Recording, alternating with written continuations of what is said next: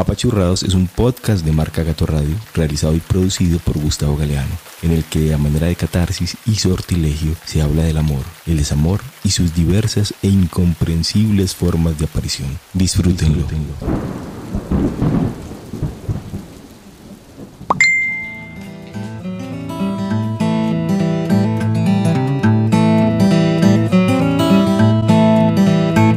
El amor. El amor es una mirada. Qué lindo mirar y sentirse querido. Ah, ver esos ojitos llenos de luz, ojos de arroyo cristalino, ojos de cielo, ojos de miel, de sutil dulce, pupilas aunadas a un cuerpo en llamas, un cuerpo que flota ante nuestra presencia. Qué lindo que es ver las pupilas y en ellas el reflejo de lo que se es, de lo que se sueña y se desea. Qué lindo es pillar en los ojos ardientes del otro la propia luz, verse enamorados en un juego de miradas incandescentes, azuladas por la pureza que solo da lontananza.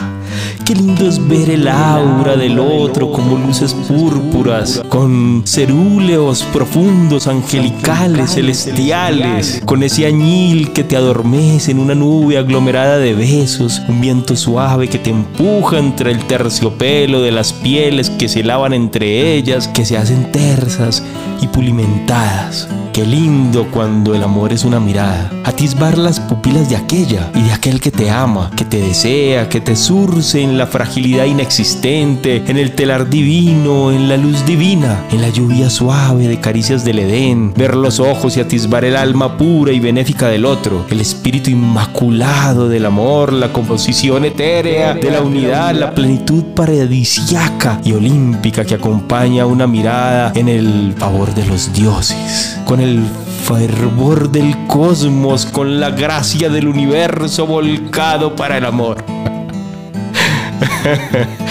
ah, qué lindo cuando el amor se teje en una mirada. Eso sí, todo este cuento ocular se menoscaba cuando las pupilas, en vez de ver la divinura entre ellas, atisban de soslayo la pantalla del celular.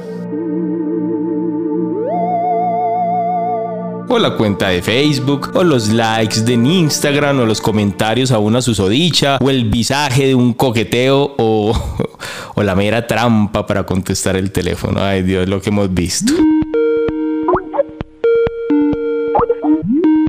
Muy lindo mirar y todo.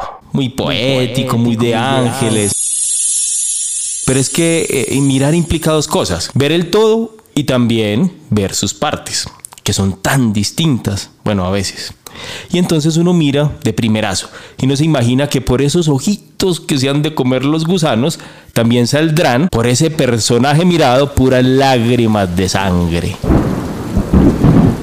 Se mira, se ama, pero no se preconcibe aquella ojeada como la cuota inicial de un mal de ojo. A veces miramos y miramos y no vemos nada. Y somos lelos, oiga, lelos sin ver ni cinco, viendo el solo empaque. Y no puedo decir que eso es malo, no, porque uno se puede deleitar bastante con la forma, con la figura. Pero qué lindo también cuando vemos la base y también el fondo.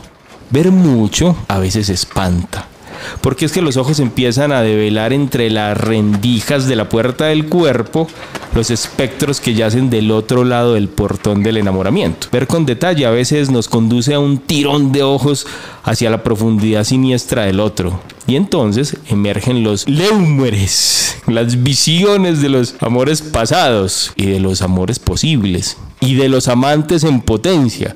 Entonces uno ve en el otro una fealdad. Que aterra,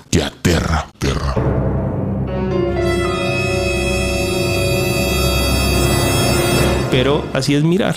A mí un día me mataron de goce con una mirada. Otro día me sedujeron con, con un reojo.